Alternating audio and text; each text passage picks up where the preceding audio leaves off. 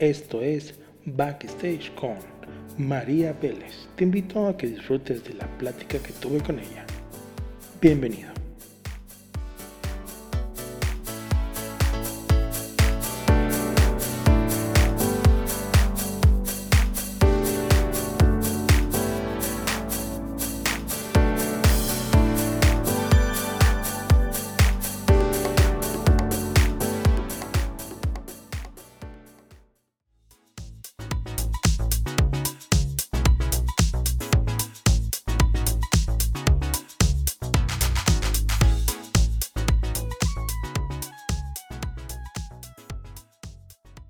Hola, ¿qué tal? Buenas tardes, bienvenidos a un episodio más de Backstage.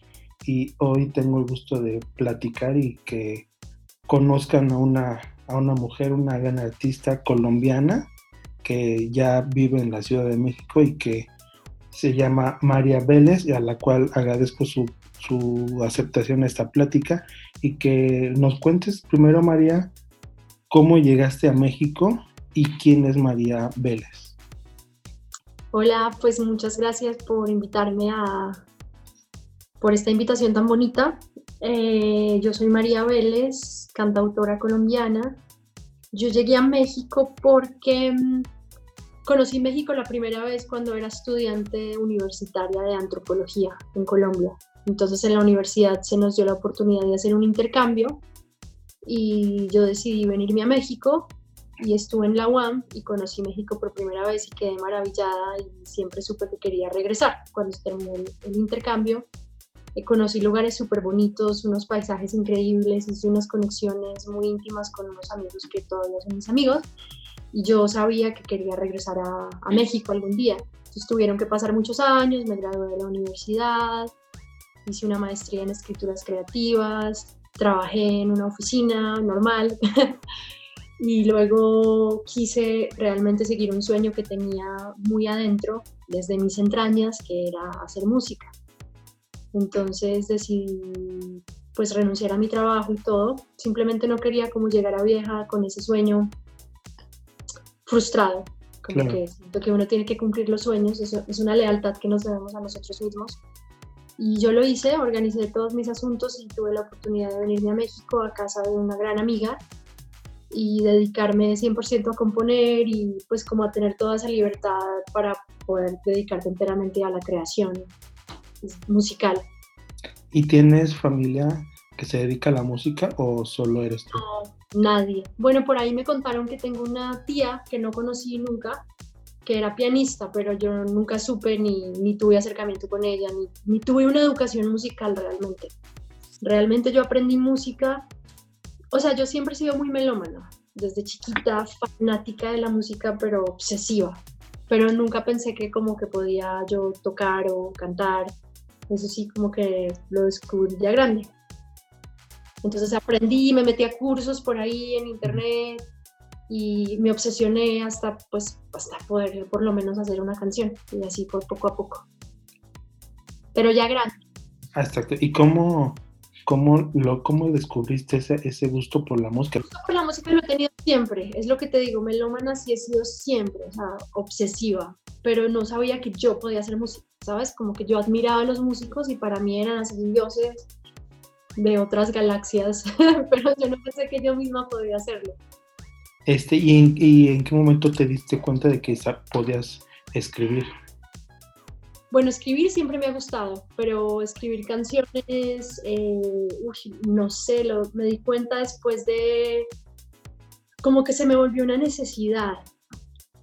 Como que no es que yo mismo, yo siento que no fui yo quien lo buscó, fue como que me buscó a mí porque hubo un momento en el que yo no podía hacer nada más. Te digo que yo estaba en las oficinas y todo eso y hubo un momento en el que yo estaba ahí en la oficina y lo único que pensaba era, me llegaban melodías y me llegaban como esos procesos y yo decía, yo lo que necesito es un espacio y un tiempo para poder aterrizar eso, y organizarlo y hacer música. Pero me llegó así esa necesidad tan bárbara, lo que te digo, cuando estaba trabajando, después de, de que hice una maestría y trabajé en una editorial de revistas que se llama Semana. Y ahí fue como, ya, esto es lo que yo quiero hacer, ya no podía más, ¿sabes? Como que estaba haciendo las otras cosas, pero no con el entusiasmo que, que a mí me gusta hacer las cosas 100% como con mucha pasión. Yo ya no estaba ahí, yo estaba era haciendo en la oficina, pero pendiente de las melodías que me llegaban. Ya, entonces por eso decidí dejar eso y meterme a cursos y aprender y poder realizar pues ese llamado que estaba teniendo. Sí, y, eso, y eso es lo, lo, más importante que dices tú, de tratar de hacer y tratar de buscar que nuestros sueños se hagan realidad. O sea, tomando en cuenta de que estudiaste antropología y todo eso, pero que lo que en verdad te gusta es la música, pues qué bueno que, que se haya logrado ese, ese sueño, porque digo, si es algo que te gusta y es algo con lo que estás viviendo muy constantemente, digo, eso es lo más padre, lograr que los sueños se hagan realidad. Claro, exactamente. Sí, por ahí hoy alguien me dijo una estadística que me sorprendió mucho, que es como del 99% de la gente, o sea, el 99% de las personas en el mundo no siguen sus sueños. O sea, ni siquiera se dan cuenta de cuál es su sueño. Solo el 1% logra saber cuál es su sueño. Y luego de ese 1%, el 99% no es capaz de llevarlo a cabo. O sea, no se atreve, aún teniendo el sueño enfrente, no se atreven a tomar decisiones que a veces son necesarias, porque sí se necesita hacer ciertos sacrificios. Sí, claro. Para poder perseguir un sueño y no es tan fácil ese salto al abismo y a lo desconocido. Sí, y deja tú el, el tomar la decisión, sino ese miedo que uno tiene por, por, no, por no querer saber si vas a fracasar o vas a triunfar con ese sueño que, que tienes en mente. Exacto. Sí, no, no, no, totalmente. Eso es algo, pues que, ahí está. Y me imagino que tú, al, al, irte por la música, dejaste muchas cosas ahí en Colombia. Pues dejé, pues sí, bueno, por un lado dejas también esa estabilidad que es tener un trabajo fijo.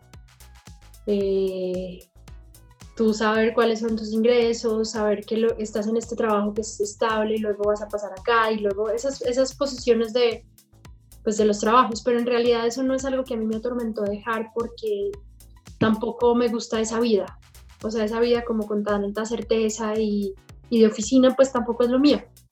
Entonces como que realmente para mí no fue tan difícil tomar esa decisión. Finalmente yo siento que yo no la tomé, fue como que yo ya no podía hacer nada más. Yo simplemente respondí con una necesidad que estaba crujiendo ahí en mi interior, pero yo no ni lo tuve que considerar tanto. Fue hasta irreflexivo, fue como ya, voy a hacer esto. Sí, y más porque pones tú en la balanza cuáles son los beneficios de cada uno y dices, sabes que, o sea, me gusta la música y todo esto, pero esto de estar en una oficina y aunque tengo un, un salario fijo cada mes, cada quincena o cada cierto tiempo, pues, o sea, sí me llena en el sentido de lo económico y todo, pero lo que más me llena es la música. Exacto, sí, así es. Y por ejemplo, este, ¿qué artistas influyeron en ti para, para tu manera de componer? Pues mi proceso como que no es tan racional, yo no podría decirte quiénes son los artistas que influyeron en mí, te puedo decir como que artistas escucho y escuchaba, digamos, cuando era adolescente y chiquita, no sé, siempre estaba influenciada por, pues digamos, no sé, fan, fan, fan de un artista que se llama Alanis Morissette. Yo era así, tenía sus discos, me sabía absolutamente cada letra de sus canciones y como que crecí con esas influencias. Mm, Oasis, Red Hot Chili Peppers, me encantaba como ese rock, The Cure, mm, todo eso. Ya luego obviamente como que mis gustos musicales igual siguieron influenciados por el rock, pero, pero también como tomando en cuenta como artistas más latinoamericanos, no sé, como Jorge Drexler, me encanta Natalia Lafourcade, pues como muchos, muchos cantautores mexicanos me gustan, incluso Carla Morrison, como las baladas en español, de cantautoras mexicanas también me parecen muy bonitas y me gustan mucho. Pero es como que, como que a mí me gusta todo, soy muy melómana, me gusta Juan Luis Guerra, todo, no podría decirte como que tengo una influencia, no. Pero, sí, algunos que... canciones son como más conectadas, o sea, por ahora, en el proceso en el que hice mi primer álbum, eh, pues que apenas se va a lanzar, eh, siento que son como más balada, ¿sabes? Como más como muy íntimo, muy emocional, sacando historias personales mías. Eh, sí, pues eso. Entonces escribes más sobre cuestiones vivenciales, cosas que, que, han pasado. Hasta ahora sí. No estoy cerrada a abrir sobre cosas que tampoco haya vivido. Bueno, o sea, creo que es un ejercicio, como un escritor que escribe, se inventa una historia y la lleva a cabo, me parece súper chévere también.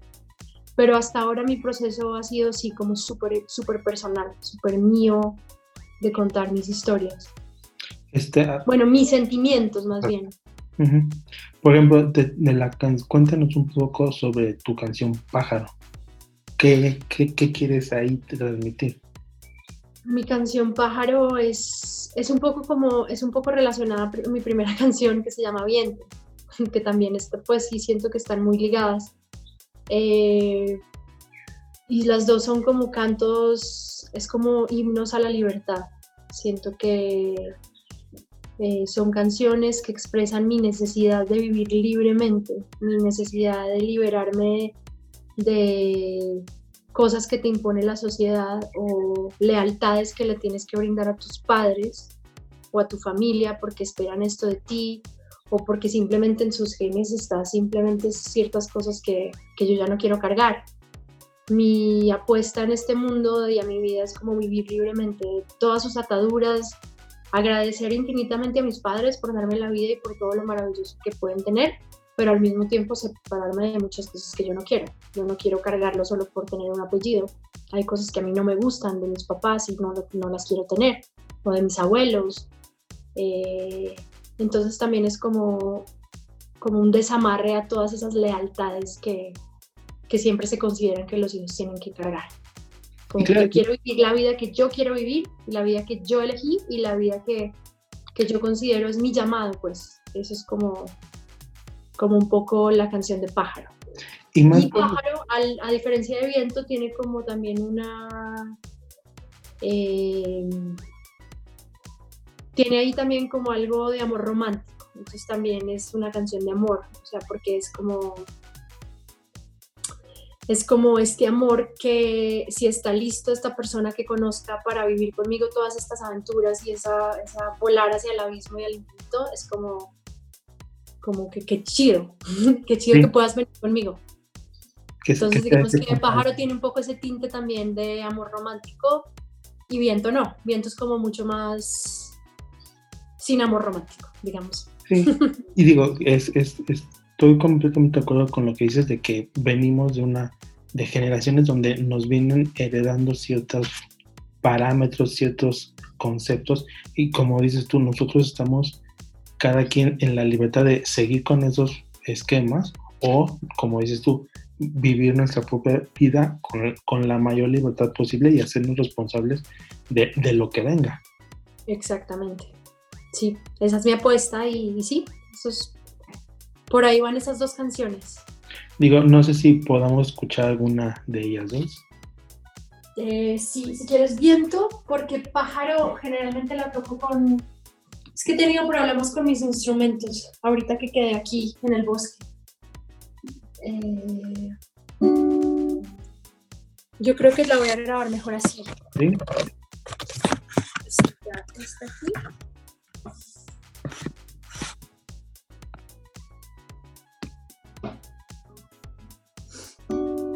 Estás viendo, esta es la primera canción que escribí también como, como mi gran reto fue esta canción. O sea, mi gran reto en, el sentido de que yo no sabía que podía escribir música y este fue como puedo escribir esta canción. Entonces le tengo como un especial cariño y por eso pues también te la voy a cantar.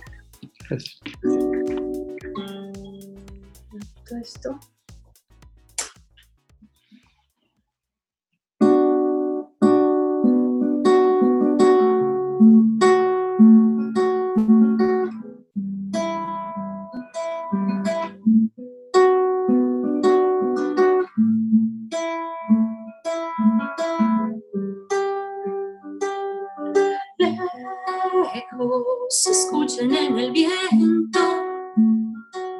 Con su aliento que empiece a caminar. Lo siento por mi madre, lo siento por mi padre. Abrácense los dos, esperen mi regreso. Es algo tan incierto Estoy en la ternura de su amor y en el calor de sus rezos.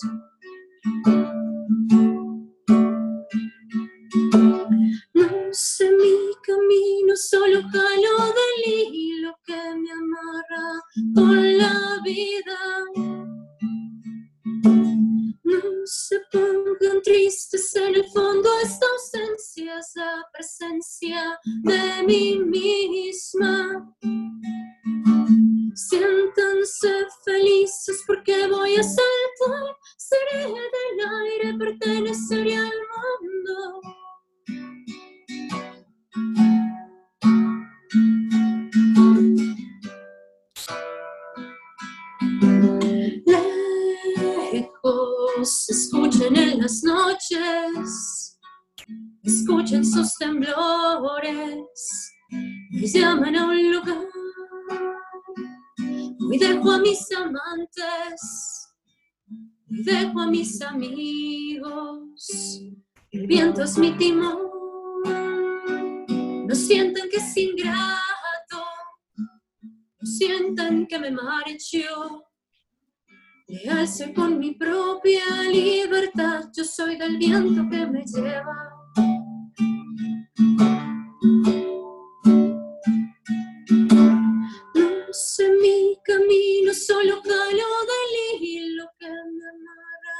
Bye.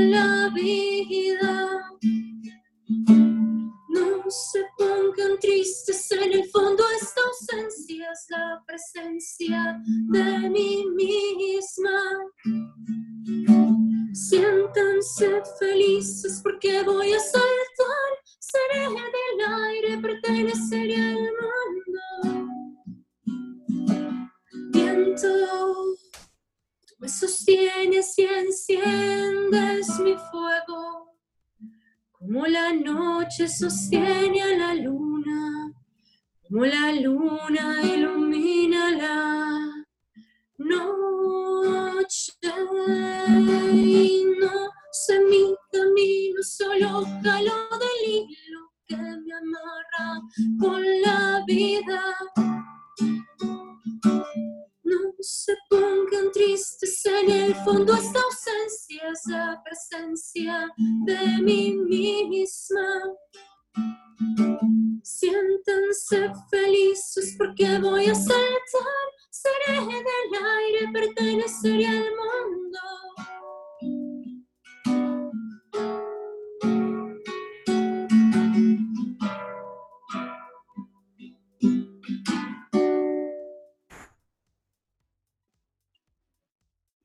Esas viento.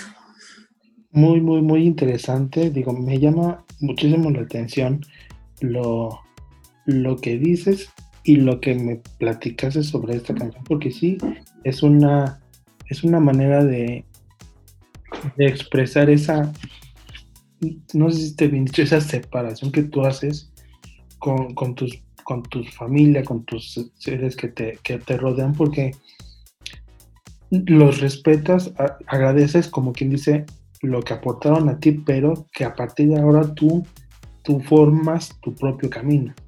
Exactamente, sí. Justo lo que dices. Y, y me, y digo, me, me quedo con varios fra- fragmentos donde dice, viento, eres, eres mi timón, o sea que ahora sí que para donde va el viento, tú ahí, tú ahí vas. Exacto, sí. Me, me, me, me agradó mucho, mucho, ya la había escuchado antes, pero el volverla a escuchar aquí en vivo y con la guitarra se escucha demasiado interesante. Muchas gracias. No, gracias a ti. Este, me dices que, que escribes sobre, sobre tus vivencias, pero ¿en algún momento te ha pasado por la mente escribir sobre algún otro tema en especial? Claro, o sea, como te digo, como este primer álbum sí está muy relacionado como un proceso muy íntimo, muy personal, muy de liberación, muy de sanación. Este primer álbum lo considero muy emocional y muy enfocado como a, como a mi proceso de sanación, mi proceso de sanación con mi papá, con mi mamá, con mi abuela, así, como muy así. Pero no estoy absolutamente para nada cerrada como a escribir sobre otras cosas, otros temas, tener otros ritmos, tal vez un poco más juguetones, no lo sé, pues pero sí estoy abierta a eso. Pero por ahora este álbum, sí, lo que te digo, hay una canción que le escribí a mi papá, hay otra canción que le escribí a mi mamá, dos canciones que le hice a mi abuela, una estando viva, otra cuando murió, entonces fue como vivir ese luto a partir de una canción. Em, también hay de amor romántico, claro, claro, pero, pero todos como, como enfocados como a esa sanación. Sí. Está, interesante y, y digo, ya he escuchado algunas de tus canciones sobre tu disco que estás por, por lanzar. Va, va a ir en ese, en ese género, en ese ritmo de solo tú con la guitarra, algunos... No, este primer álbum va a tener em, arreglos, o sea, lo hice con dos productores diferentes porque em, la primera parte lo hice con Gustavo Jacob, que los sencillos que puedes escuchar ahora en Spotify los puedes escuchar y él es el productor. Lo que pasa es que luego, haz de cuenta que eso fue como un experimento. Me gustó mucho la producción que hizo. Em, pero haz de cuenta que lo teníamos, era como, como diferente, como más, sin tanta ambición. Y luego quisimos como ya poderlo masterizar como más profesionalmente, eh, poderlo mezclar más profesionalmente. Generalmente son personas diferentes los que hacen eso. Una es la que produce, otra es la que mezcla, otra es la que masteriza, como que hay especialidades, especialidades en eso. Y este primer ejercicio que yo tuve con esas canciones, pues él hizo todo porque pues era lo que quería hacer, simplemente como que quería tener esa satisfacción de poderlo lanzar. Pero ya a medida que pasó el tiempo, dije como no, pues mejor hagamos las canciones bien, o sea, bien, bien y que puedan masterizarse bien, mezclarse bien y que puedan sonar, tener un mucho mejor sonido. Entonces esas canciones, esos primeros cinco, te digo que ya están así, pero cuando lance el álbum, que también va a incluir esas cinco canciones, pues van a estar mejor mezcladas y mejor masterizadas, eh, como más profesionalmente, digamos, por decirlo de alguna manera. Aunque no así como en grandes estudios, no, para nada, pues porque eso es muy caro. Y yo lo he hecho como con lo, con lo, con lo que he podido, pues. Digamos que es un álbum que he hecho con los medios que he podido y eso también ha sido muy bonito, con ayuda de amigos eh, y así. Y por, ahorita que estás hablando de la producción musical, ¿cómo ves desde tu punto de vista como artista la industria en este momento de la música? Mm, bueno, pues veo que a la gente le gusta mucho el reggaetón. Siento que todos están muy enamorados del reggaetón y, pues ni modo, eso es como por algo está pasando eso y, no hay que pelear con eso, pero también hay otros artistas que estamos haciendo otras cosas. Eh, a mí me cuesta mucho pensar la música eh, como en el sentido de, ay, voy a hacer esta canción para vender. Por ahora, ¿sabes? Como que ese es el proceso en el que yo estoy, pero tampoco estoy en contra de nadie, o sea, pienso que cada quien tiene que hacer lo que quiera hacer y lo que le nazca hacer. Y si entre eso está que tú quieres vender tu música y llegarle a más personas masivamente, si tú lo que quieres es vender y, venderle a masas, pues está súper bien también. Eso no tiene absolutamente nada de malo. Eh, pero digamos que mi apuesta en estos momentos es más bien conectar con las personas que yo pueda conectar, aunque sean pocas. Obviamente entre más personas, pues mucho mejor, qué maravilloso. Pero digamos que a mí en estos momentos lo que me interesa es como que mis canciones tengan mensaje, que tengan peso, que sean verdaderas, que sean honestas. Eso es lo que, lo que yo busco y lo que me motiva si yo lo que quisiera es ser rica, creo que hubiera elegido otra profesión. Eh, sí.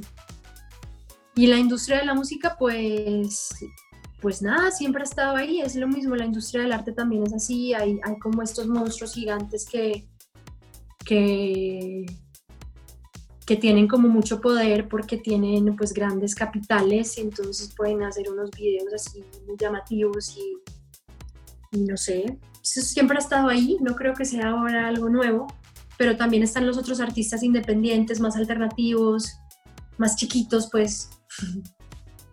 Yo hago parte, digamos, de esa propuesta emergente.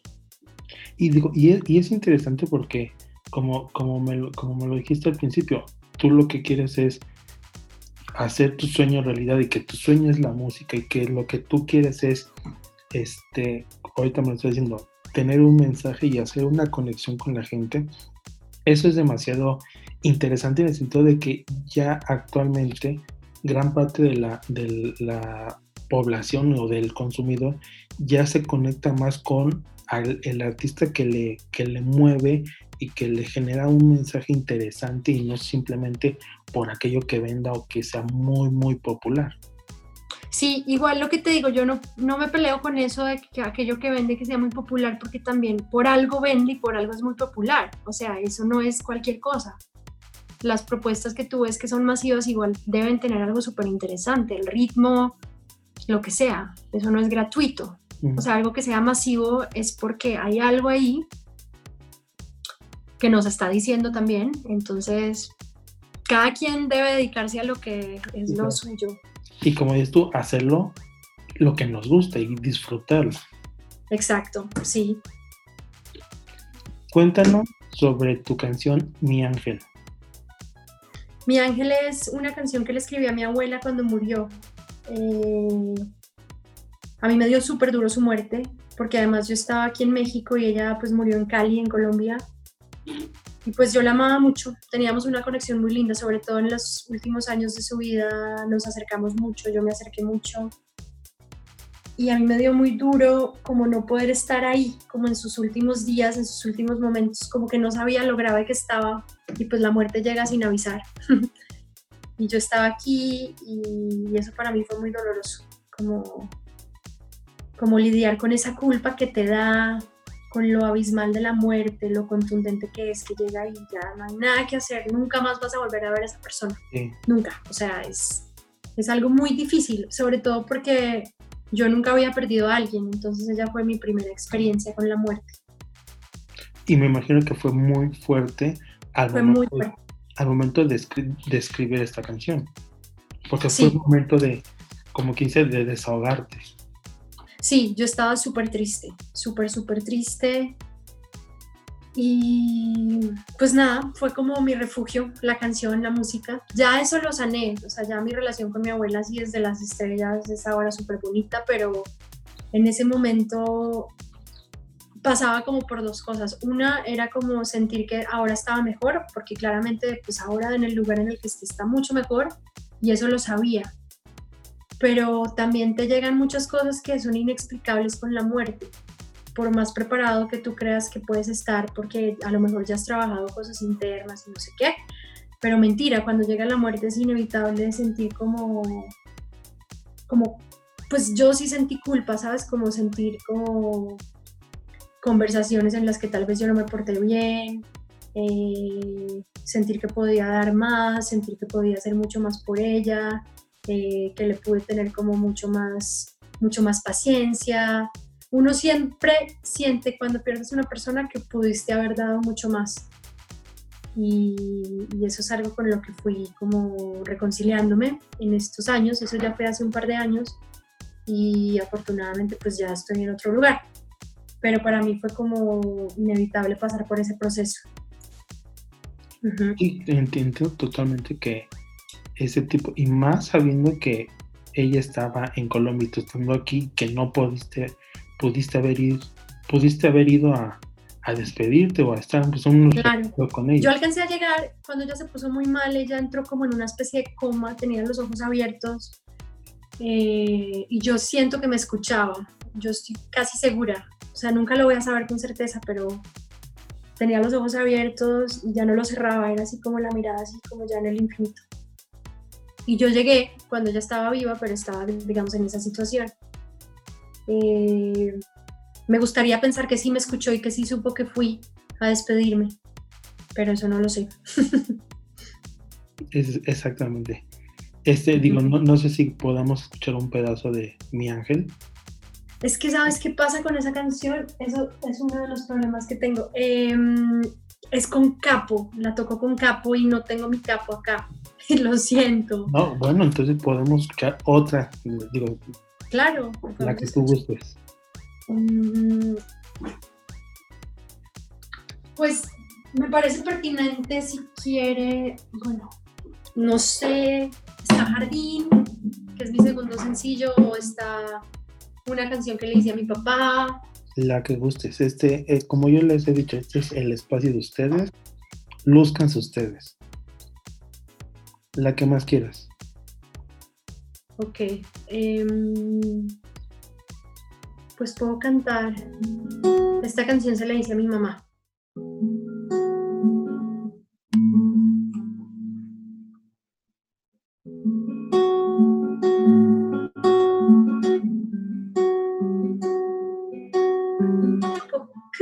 Gente piensa que somos parecidas. Pero todos dicen que heredé tu sonrisa. Y esa tu sonrisa, que también es mía, recordarla me duele. El tenerte tan lejos, le hace un hueco a mi corazón. Fácil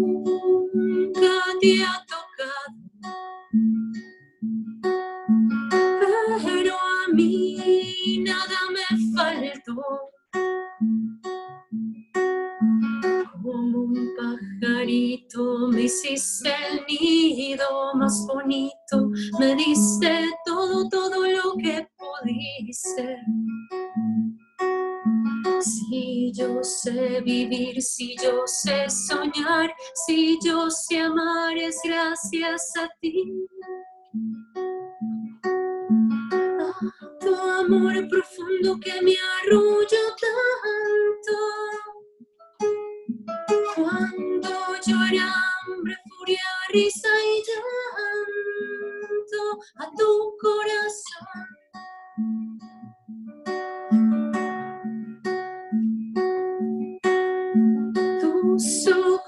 Ojos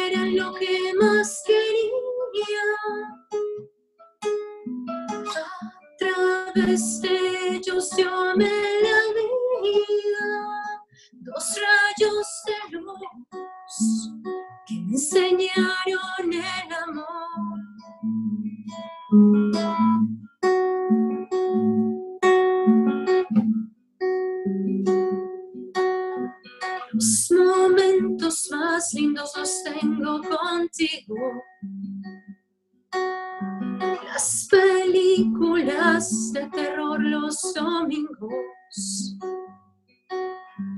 Y si estabas triste, yo contaba un chiste si de pronto te hacía reír. No había nada en el mundo que me pusiera más feliz. Aunque muy lejos estemos,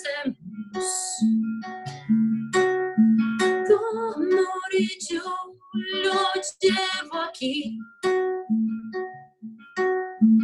Como un pajarito me hiciste el nido más bonito, me diste todo, todo lo que pudiste. Si yo sé vivir, si yo sé soñar, si yo sé amar, es gracias a ti. Amor profundo que me arrulla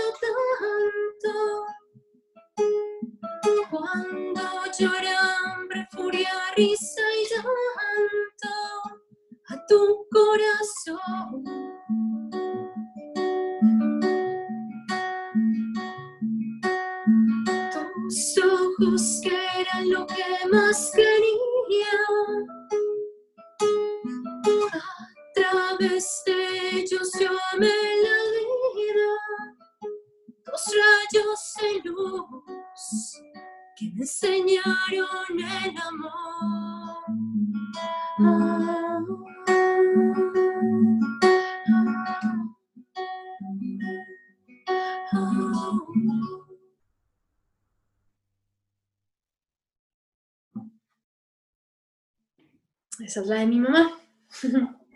Muy, muy, muy buen mensaje. Digo, ¿cómo se llama esta canción, perdón? Esa canción Aún no tiene nombre. Esos son los que tengo que ir pensando. Ok, entonces así la, así la vamos a ir conociendo como la canción para la mamá. sí, pues ahorita que el álbum está en proceso de masterización, obviamente esas son ya cosas de las, las que tengo que enfocarme, mm, como los nombres para ponerlos bien, porque ese álbum ya va a estar, o sea, ya en una semana está listo. Interesante, digo, otra vez, yo me quedo con la frase de si yo, yo sé amar, sé vivir, y sé señores gracias a ti, es un, es un, es un gran mensaje de que las mamás siempre están ahí para, para uno, ¿no? Pues no creo que todas. Tengo la fortuna de tener una mamá que, a la que le puedo escribir esa canción, pero creo que hay gente que la tiene más difícil. Sí, totalmente de acuerdo. Y por ejemplo, tus papás, digo, están ahí en Colombia, pero ¿qué te dicen? ¿Cómo te ven?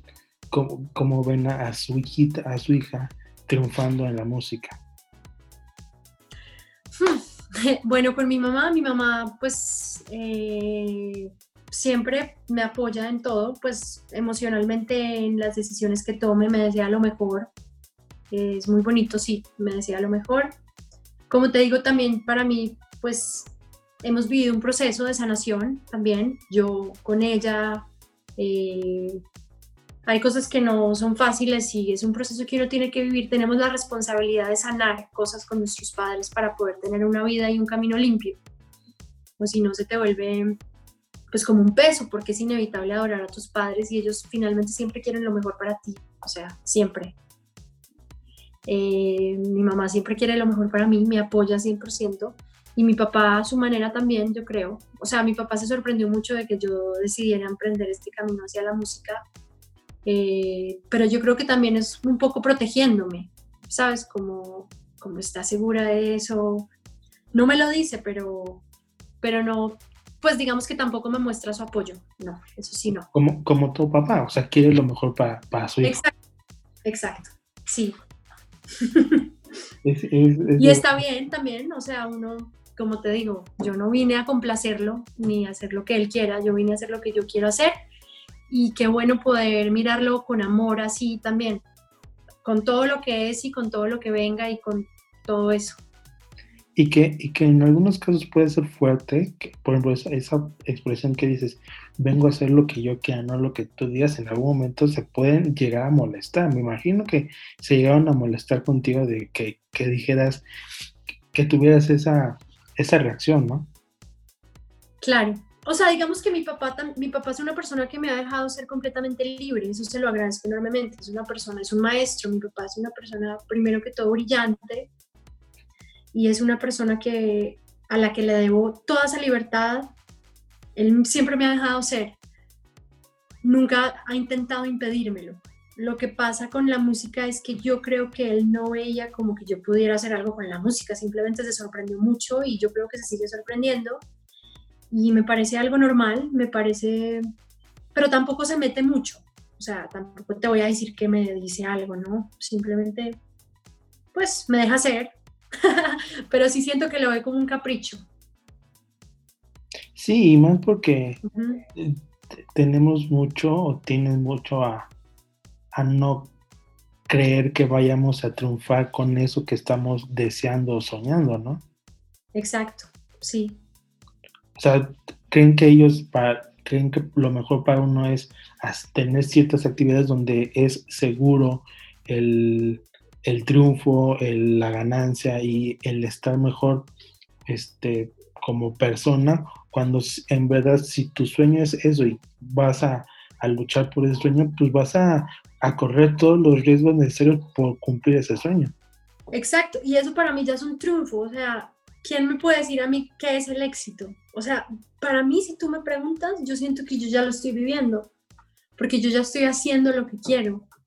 Obviamente, qué alegría sería poder, pues no sé, tener una estabilidad económica a partir de eso que tú vas a hacer. Eso es algo que yo creo que buscamos todos los músicos, claramente. Pero solo el hecho como de atrever a hacerlo y de que tú puedas escribir y hacer las cosas que de verdad te nacen, eso ya es un éxito, por lo menos contigo mismo. O sea, una satisfacción interior que no te puede dar nada. O sea, ¿qué más que eso? Eso para mí ya es cumplir un deseo. Sí, y como dices tú, para muchos obviamente toda persona somos un mundo, tenemos diferentes conceptos y para una persona el éxito es tener mucho dinero, tener este, millones de X cosa, pero para otros es hacer lo que uno quiere y hacerlo disfrutándolo. Exacto, exactamente.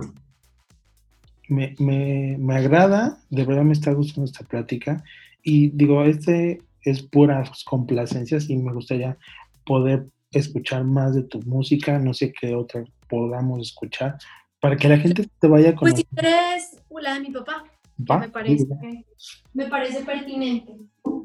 También por el Día de los Padres que pasó y también pues por lo que estamos hablando. Está bueno escuchar eso. Perfecto.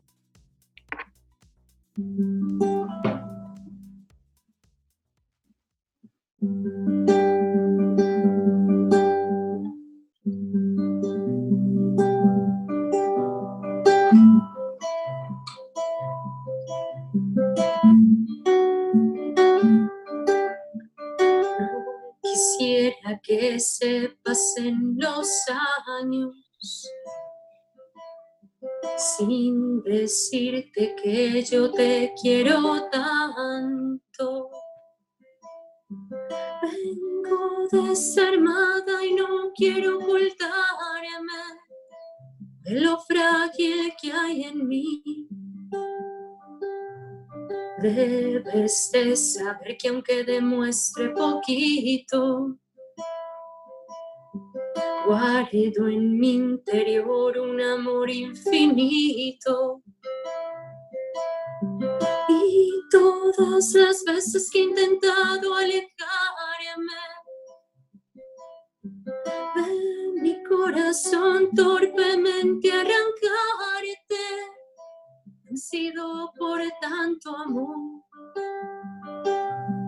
Y este amor se ha vuelto más simple, se ha vuelto más brillante, ya no tiene que exigir, ya no hay nada que lo manche, y cómo no adorarte si estoy tan unida a ti.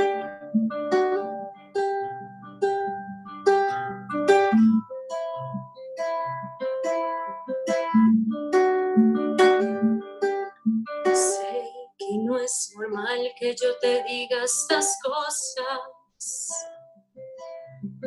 Tanto sentimiento a lo mejor te incomoda. Solo te repito que aunque muestre poquito,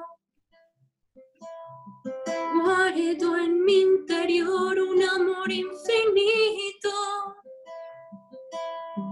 y que yo no quiero que se me pase el tiempo sin decirte todo lo que yo te quiero, todo este amor que guardo en mí.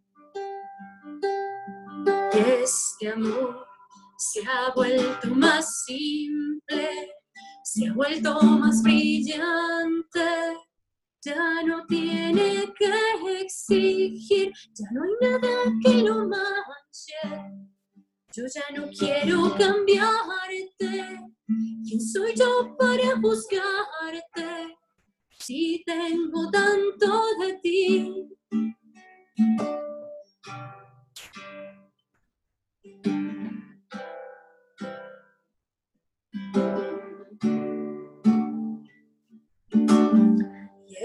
Ese amor ya no exige nada más, no quiere cambiarte, solo late en mí.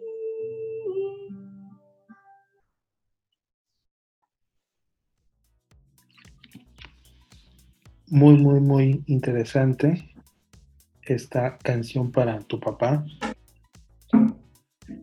Este, me imagino que esto tampoco tiene nombre. No. A lo mejor le pongo. No, justo voy a enfocarme en eso de veras. Importante.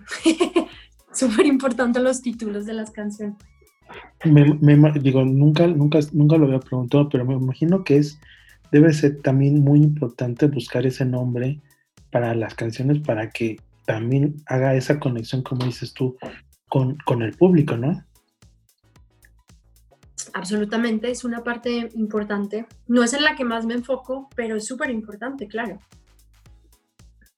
Me, me, agrada, digo, ya, ya, ya hemos platicado cómo tu proceso, como dices, de sanación con tu papá, con tu mamá, y que se ve claramente reflejado en, por lo menos en estas dos letras de canciones, tanto para la de tu mamá como para tu papá, en donde es un, a lo mejor hay cosas que no nos atrevemos, es una opinión, no nos atrevemos a decir a la persona, pero que a lo mejor por medio de una canción se lo dices con una naturalidad y una tranquilidad que, que hasta nos, que hasta sorprende, ¿no? sí, claro. Sí. Sí, para, para mí la música es sanación, para mí la música es medicina. Es mi refugio y, y es por ahora lo que, las letras que hago, sí. Pero como te digo, pues bienvenidas otras formas y otras canciones, claro que sí, otras historias, otras formas de narrar. Totalmente de acuerdo. Y por ejemplo, ¿para cuándo ya estará disponible tu, tu disco? Y por ejemplo, esta canción de mi papá, pues es súper diferente ahorita como te la canté, pero los arreglos que le hizo el chico con el que estoy trabajando, que se llama Jesús Góngora, te digo, unas canciones fueron con Gustavo Jacob y otras están siendo con Jesús Góngora. Y al principio cuando me mostró esa de mi papá, eh, yo dije como, ah, pero es que qué raro porque la canto súper diferente, ¿sabes? Es como un poquito más melancólica, tal vez más suavecita. Y él, los arreglos que le puso son mucho más alegres, entonces la canción quedó súper alegre. Pero también me parece interesante. Entonces vamos a ver cómo queda la versión del disco ya con la producción. Pero ojalá les guste, súper diferente a como te la canté ahorita. Ok, entonces estaremos al pendiente de, de ese disco que más o menos cuándo saldría ya, cuándo ya estará disponible. Yo creo que lo voy a lanzar tal vez en, a finales de julio o tal vez la primera semana de agosto. Sí. Perfecto. Maneras, cualquier cosa, ahí estaremos este, compartiendo que ya está disponible tu disco en, la, en Spotify para que lo escuchen y para que de verdad vayan a, a escucharte. Sí, el álbum se llama Pájaro. Se va a llamar Pájaro igual que el sencillo, que mi quinto sencillo. Va a llevar ese nombre. Muy, muy interesante y cualquier cosa que necesites, cualquier difusión de lo que necesites, están las redes sociales de Backstage para ayudarte, para apoyarte y para que la gente conozca en verdad lo que la, la, música que se está haciendo y que también hay artistas independientes que se la están rifando con todo para, para dar un, un, excelente producto. Claro, sí, así es. Muchas gracias. Pues igual sí, yo te aviso cuando esté. Claro que me encantaría que le pudieras dar difusión en lo que tú puedas hacer. Buenísimo, yo feliz. Con todo gusto aquí. Eh, espacios para ustedes, para que la gente los conozca, para que conozca la música que hacen y que conozcan que otro tipo de música que, lejos de, que sea comercial o no, pero que también se, escriben cosas muy, muy, muy padres. Muchas gracias. ¿Algo más que, que desees agregar a esa plática? Em, bueno, no, también contarte que, digamos, este año para mí era en el que iba eh, como a presentarme en varios lugares. No tengo mucha experiencia como en eso de presentarme en lugares, aunque sí, ya he tenido varios espacios. Estuve en uno muy interesante que se llama El G de Luz. Me encantó estar ahí. Es la primera vez que estoy como en un escenario tan grande, con luces, público. Y fue muy interesante. Y nos volvieron a invitar para, para ir al Festival de la Música en Guadalajara, pero pues desafortunadamente pues por toda esta crisis no se pudo hacer. Entonces nada más contarles que voy a estar como pendiente de, pues, de hacer sesiones en vivo por las redes sociales, lo cual he tenido un poquito como un poquito descuidado, pero pues lo voy a hacer. Y qué bueno tener esta oportunidad también de que nos podamos conectar como a, a, partir de las redes sociales, de Zoom, hacer uso pues de todas estas herramientas de la tecnología. Qué bueno poder contar con ellas. Sí, totalmente. Y cuando tengas presentaciones en vivo, también le, le damos la difusión para que para que la gente esté ahí al pendiente y, que te escuche. Aunque sea desde tu casa, pero que vaya escuchándote, vaya conociéndote para que ya después vaya a tus eventos presenciales. Exactamente, sí. Pues muchas gracias por esta invitación, muy bonito, me gustó mucho charlar contigo. No, gracias a ti por aceptar esta invitación y pues gracias a todos por escuchar este podcast y pues sigan al, sigan al pendiente de las redes sociales de María. ¿Cuáles son tus redes? María Vélez Música, en Instagram y en Facebook, María Vélez Música, sí. Entonces ahí están las redes sociales de María y pues sigan, síganla, escúchenla en Spotify para que ya pronto estará su primer disco para que conozcan la música y la calidad de, letra que tiene María. Muchas gracias a todos. Muchas gracias.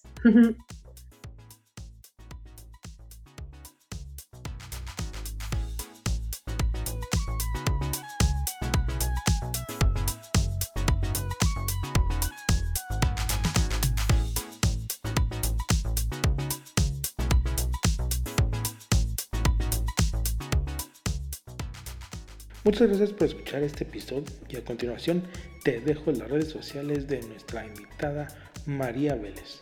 Síguela en Instagram y en Facebook como María Vélez Música y búscala en Spotify como María Vélez.